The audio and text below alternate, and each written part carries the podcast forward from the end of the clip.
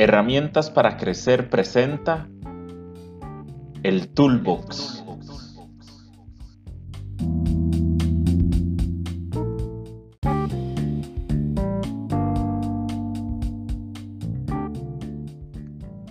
Me gusta salir en bicicleta, pero esta mañana lo primero que escuché al despertarme a las 5 y 30 de la mañana fue... Uff, qué ganas de quedarme calientito en la cama. Pero no, hoy no. Abro los ojos y doy gracias por la nueva oportunidad que es mi día. Me empiezo a listar y conforme lo hago, la lluvia cede. Doy gracias de nuevo al estirar y sentir mis brazos, mis piernas, mi cuerpo doy gracias. Me encuentro con mis compañeros de ruta y vamos contentos. Esto me hizo pensar en la importancia de la actitud. Winston Churchill decía que la actitud es una pequeña cosa que hace una gran diferencia.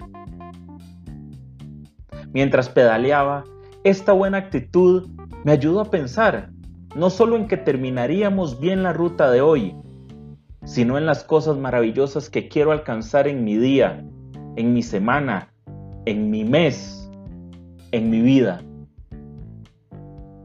Voy sin competir, solo agradecido, soñador y aceptando el clima que me ha tocado hoy, siendo algo que no puedo controlar. Hoy les quiero compartir un segmento de una conferencia por Víctor Coopers, en el TEDx Andorra la Bella en el 2013. Coopers es profesor de la Universidad de Barcelona y de la Universidad Autónoma de Barcelona. En esta conferencia nos habla acerca de la fórmula del valor que le damos a las personas, que es igual a conocimiento más habilidades por actitud. Por eso este episodio lo he llamado Actitud, la gran multiplicadora. Disfrútenlo como yo lo he hecho. Así que regreso en un rato.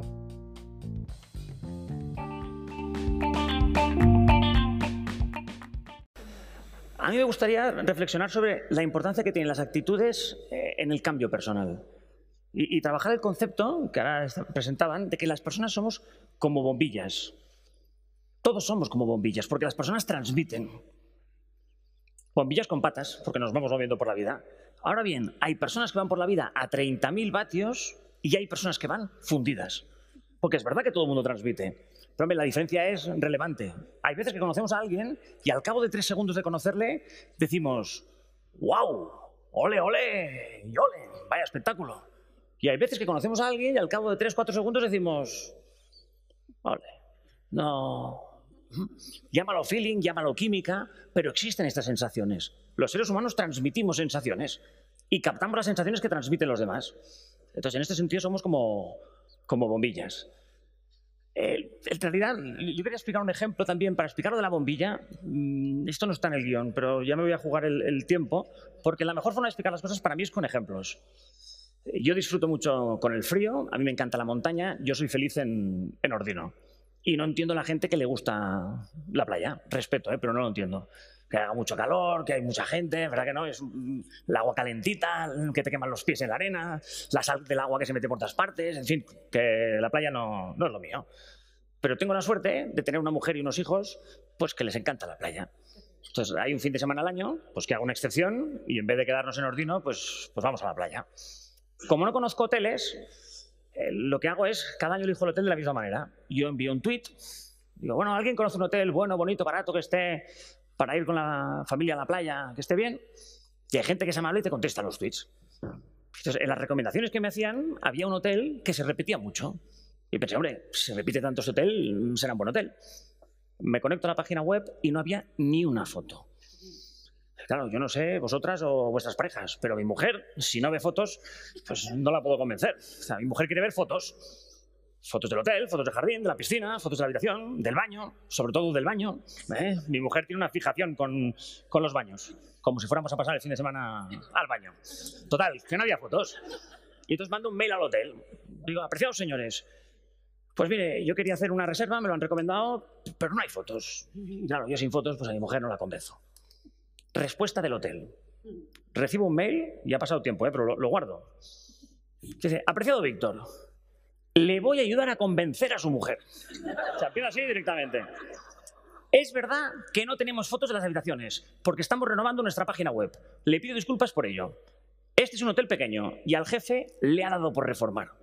¿Qué le vamos a hacer? Se aburre. Y entre paréntesis pone una sonrisa. Lo que he hecho es subir a la habitación que creo que mejor les encajaría con los niños y hacer unas fotos con mi cámara personal. Se las adjunto en este mail. Si a su mujer no le gustan las habitaciones, dígamelo, que hablaré con el jefe para ver si las puede cambiar. Y entonces entre paréntesis pone, puestos a reformar la web, ya no va de un par de habitaciones. Si necesita más fotos, si necesita más fotos, solo tiene que pedírmelas. Es un subir y un bajar. Usted pida, será por fotos. Le esperamos pronto. A su disposición, Ana, responsable de recepción. Claro, tú recibes un mail así. Y si eres un poquito normal, ¿qué piensas? Si eres un poquito normal, lo que piensas es, coño, coño, coño, pero, pero tú de qué planeta has salido? ¿Para ti qué te han dado? Porque como hubiera sido un mail serio, correcto, profesional. Pues un mail serio y correcto hubiera sido del estilo, pues, eh, apreciado cliente, estamos renovando la web y no hay fotos. Pero no se preocupe usted que en dos semanas las tendrán, las tendrá todas colgaditas. Atentamente, Ana. Eso hubiera sido un mail serio, correcto, profesional. Y el problema es que estamos rodeados de personas que son serias, correctas y profesionales. Y luego hay otras que aparte de muy serias, de muy correctas y de muy profesionales, ya generan esta sensación de ole, ole y ole. Entonces, de esto vamos a hablar. Porque también es verdad que hay gente que me dice, mira, Coopers, yo de la bombilla estoy hasta el coco. Estoy hasta el coco porque estoy muy desanimado. Y el problema es que hay gente que está muy desanimada. Pero claro, tú coges un periódico y te hablan de crisis. Eh, pones la televisión y te hablan de recortes. Quieres escuchar la radio para desahogarte un poquito y te hablan del déficit. Y claro, llevamos cuatro o cinco años, encima del trabajo las cosas no van bien, hay quien tiene sus problemas personales también, una madre que está enferma, hay quien tiene problemas de pareja, hay quien tiene un hijo, un hijo en la edad del pavo, hay quien no es del Barça. Entonces, claro, vas sumando, sumando, sumando, y dices, hombre, fuentes de alegría como para ir transmitiendo y... Es que no hay. Y es verdad que no hay. Y es verdad que hay mucha gente pobrecita que está desanimada, desbordada, desquiciada, está hasta el coco de todo. Hay una crisis espectacular de estado de ánimo. Que hay una crisis de... que no sé cómo se escribe. Pero el... es cuando llegamos a casa y dicen, papi, ¿me cuentas un cuento? Que te lo cuente, mami. Vamos a decir, oye, ¿salimos a tomar una copita? Sal tú que he tenido... Y este es el problema, que vamos con el... ¿Y por qué es tan importante mantener el ánimo? Porque, voy a ver si pasa, hay una fórmula que es esta. ¿Cuánto vales tú como persona? Hoy han pasado seis minutos, ¿eh? ¿Cuánto vales tú como persona? C más H por A. ¿Qué es la C? Conocimientos. ¿Qué es la H? Habilidad. Para toda la vida hace falta conocimientos. Para poner una cerveza hace falta conocimientos. Para trabajar como financiero hace falta un conocimiento. Y para ser presidente del Parlamento hace falta un conocimiento. Luego viene la H. Y para toda la vida la habilidad, la experiencia cuenta, y mucho. Y luego viene la actitud. ¿Qué es lo importante de la fórmula? Lo importante de la fórmula es que la C suma, la H suma, pero la A multiplica. Es decir, la diferencia entre el crack y el chusquero no está ni en la C ni en la H. Está en la A. Tú no eres una persona grandísima, ¿qué lo eres? Porque tengas muchos conocimientos. Tú no eres una persona grandísima porque tengas mucha experiencia. Tú eres una persona grandísima por tu manera de ser. A ti nadie te aprecia por lo que sabes o los títulos que tienes. Nadie te aprecia por los años que llevas trabajando o, tus habilidades. A ti te aprecian por tu manera de ser. Y todas las personas fantásticas tienen una manera de ser fantástica.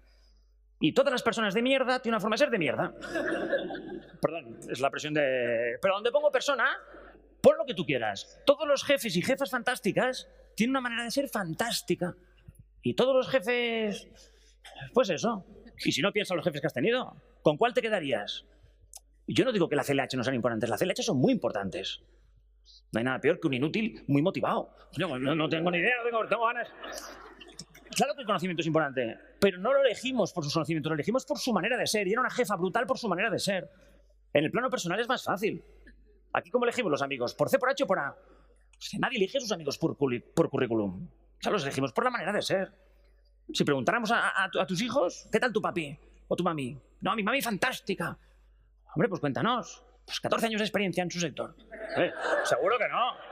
Porque nuestros hijos tampoco nos definen ni por C ni por H, nos definen por la manera de ser, por mi mami fantástico, mi papá fantástico, porque me quiere, porque me ayuda, porque juega conmigo, porque se pone de portero. Y así es como nos definen las personas. Nos valoran por la manera de ser. Y el problema es que cuando uno está desanimado, uno pierde lo mejor que tiene, que es la manera de ser. No perdemos ni conocimiento ni experiencia, perdemos manera de ser. Y este es el gran problema, que estamos muy tarados. Porque estamos muy tarados. Lo que pasa es que cuando uno está tarado, rodeado de taraos, no es consciente de que está tarado. Mm, pero estamos muy tarados. Podría contar muchos experimentos para demostrarlo, pero no tengo tiempo. Pero pensemos, estamos en un entorno donde prima la rapidez, donde prima todo rápido, conducimos rápido, caminamos rápido, hablamos rápido, comemos rápido, conferencias rápidas, queremos un libro que nos cambie la vida en 15 minutos y si puede en 14 mejor. Uno hace un curso de gestión del tiempo y lo primero que te dicen es, si te levantas media hora antes, tienes media hora de ventaja. Y dices, coño, ¿contra quién? ¿Eh? ¿Contra quién? Y estás cansado de leer, que si no adelantas retrocedes y te pasas la vida adelantando. Que si vas en bicicleta la vida es como ir en bici, que si te paras caes. ¿Cuántas veces lo hemos oído? Y hay que reivindicar, o sea, la pausa, hay que reivindicar él. Parar, porque uno para y repara. Y no es verdad que uno no puede parar en bicicleta, hay que parar, porque si no igual te equivocas de camino. Y porque la bicicleta a veces hay que ajustar cosas.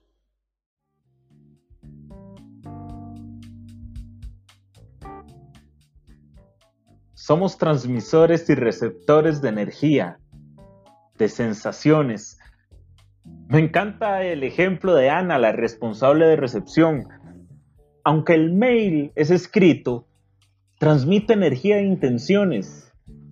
Y espero que así como yo, usted las haya sentido. Lo cierto es que la actitud no necesita nada. Para tener buenas actitudes no necesitamos estudiar ni comprar nada. Cambiarlo, o potenciarla, es algo que podemos hacer ya, si es que eso queremos. Creo que nos sucede algo y nos acostumbramos a todo. Al inicio de este episodio les hablaba sobre el agradecimiento y este es un gran antídoto contra la costumbre. Cuando nos acostumbramos nos volvemos inconscientes de nuestra actitud, de lo que tenemos, de lo que somos y hasta de lo que transmitimos. En el desarrollo de nuestra actitud que es el factor que multiplica en la fórmula, el agradecimiento transmite y vibra en altas frecuencias. El agradecimiento es una actitud que nutre nuestro asombro y nos alienta a crecer y a aprender. Hay mucho desierto en la crisis del desánimo por la que cruza el mundo. Perdemos la esperanza. Soñar y fortalecer nuestras áreas espirituales sostienen nuestra fe y una esperanza sólida, pues transporta la energía que existe en el espacio inmaterial, reflejándolo en una mejor actitud en lo material. Nuestra espiritualidad y mentalidad se reflejarán tarde o temprano en nuestro ser material. Otra cosa que reaprendí hoy en mi viaje mañanero es el aceptar las circunstancias como son y no como quisiera que fueran.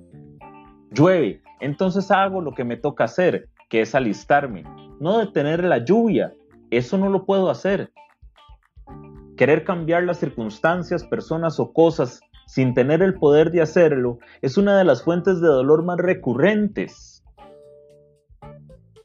Decida cuáles luchas pelear. Agradezca, sueñe, y no luche contra lo que no puede cambiar. Acéptelo y déjelo en las manos de Dios.